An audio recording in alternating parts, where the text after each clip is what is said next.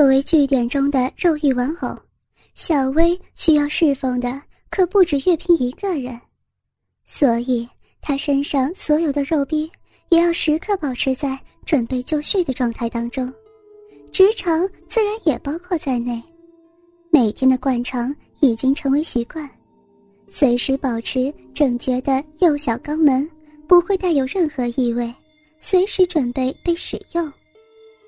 其实，在人贩子当中，以贩卖婴儿的效益最高，需求大，转手快，一拐一卖，钞票就到手了。而以暴力胁迫的一般性奴隶，根本就卖不到多少钱。逼良为娼本来就不是人贩子的专利，需要经过调教才能售出的优质性奴，虽然单价较高，可是调教需时，花费和风险也不小，而且调教可不一定能成功，货物质量也是难以估计，平均效益也不算高。虽然相比一般的合法行业还是很赚。可是要吸引员工冒着极大风险入职，还是要花点心思。于是，在这类据点之中，就设有小薇这种肉欲玩偶，作为员工福利之一。对于距离富温还有一大段差距的员工来说，可以随意使用的性奴隶，即使只是共享的，还是一个巨大的入职诱因。不过，月平从不认为自己是萝莉控，月平的一众手下全都不知道。其实月平加入组织，并非是为了金钱，也不是受到那些性奴隶女人所诱惑。月平是为了找女儿，才加入这个贩卖女人组织的。手上点开刚才调教影片的最后一段，月平有点怜惜的。轻轻抚弄着小薇胸口上的小小乳豆，可怜的小乳豆早已经被残酷的穿上乳环，而且这个时候还有一点点淤伤。性奴隶可不同于妓女，完全不会反抗的小薇可以任由员工们进行各种变态的性游戏。小薇乳豆上的淤伤是由电压过高的电击所造成的，当然。接受过专业调教的小薇，已经完全是肉欲玩偶。当时在月平的见证之下，乳豆惨遭高压电击的小薇，骨间在失禁同时，也喷出了另一股清澈的潮吹银液。小薇是因为高潮过于剧烈才失禁的。影片中的女人虽然还是那个一头红发。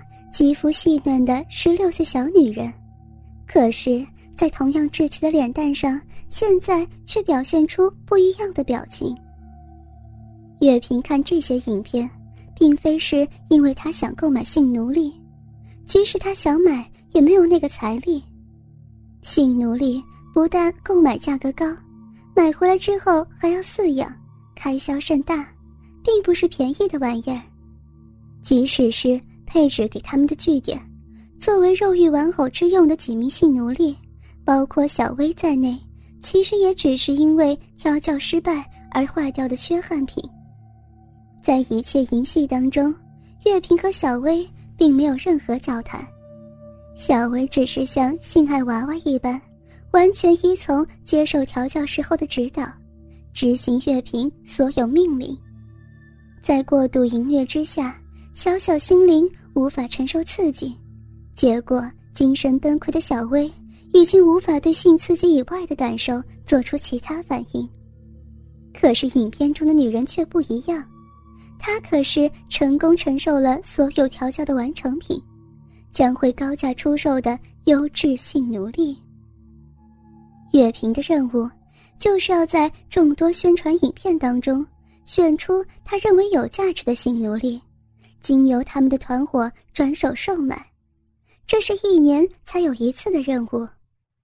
一般的性奴隶通常会由调教他们的组织直接出售，可惜这一年调教女人的那个组织被政府给捣破，所以其中已经接受调教的性奴隶就要由其他组织接手。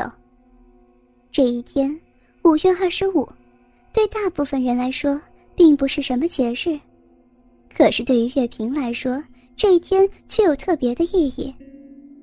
每年的这一天，政府总是会做做样子，随手捣破一两个拐卖女人的组织，来向民众显示他们打击罪恶的决心。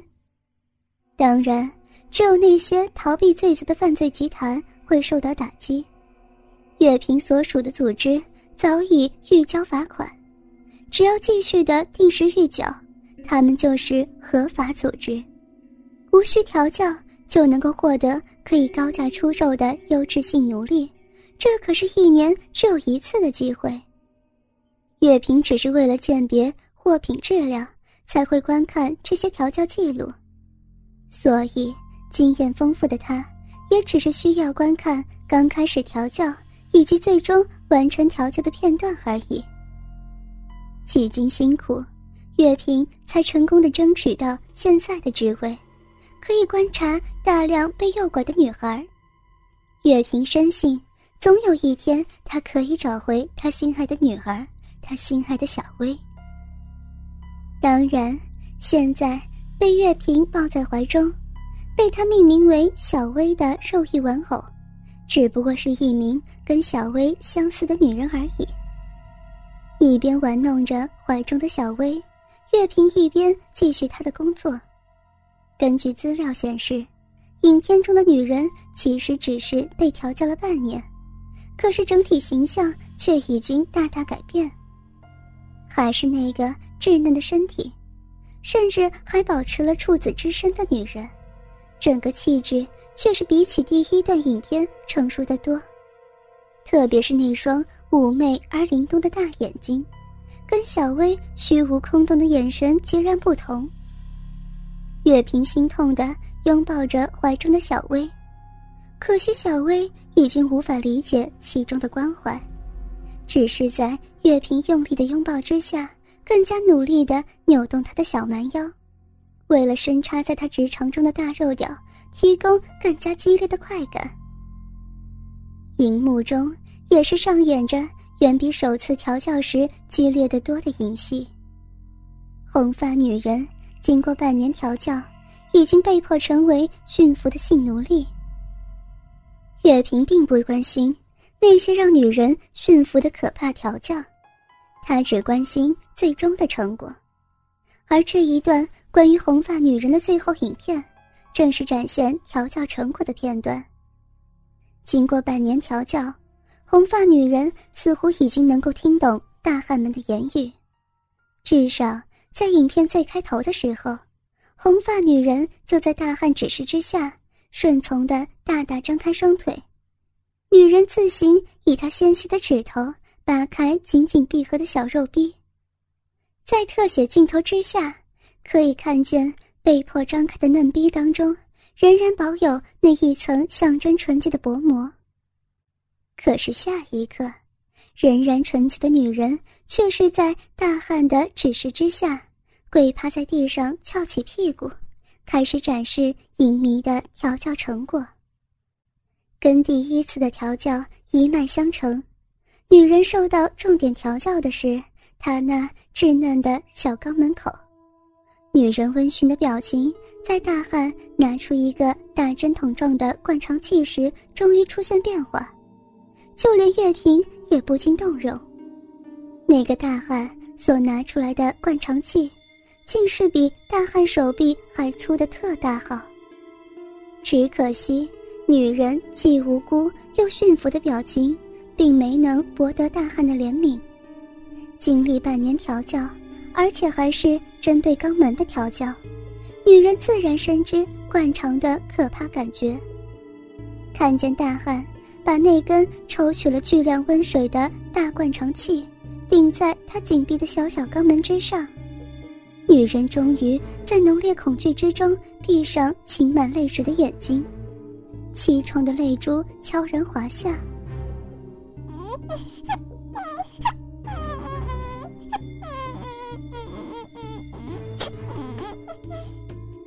在苦闷的低吟声当中，灌肠器的灌注口毫不容赦地塞进女人不断抽动的肛门。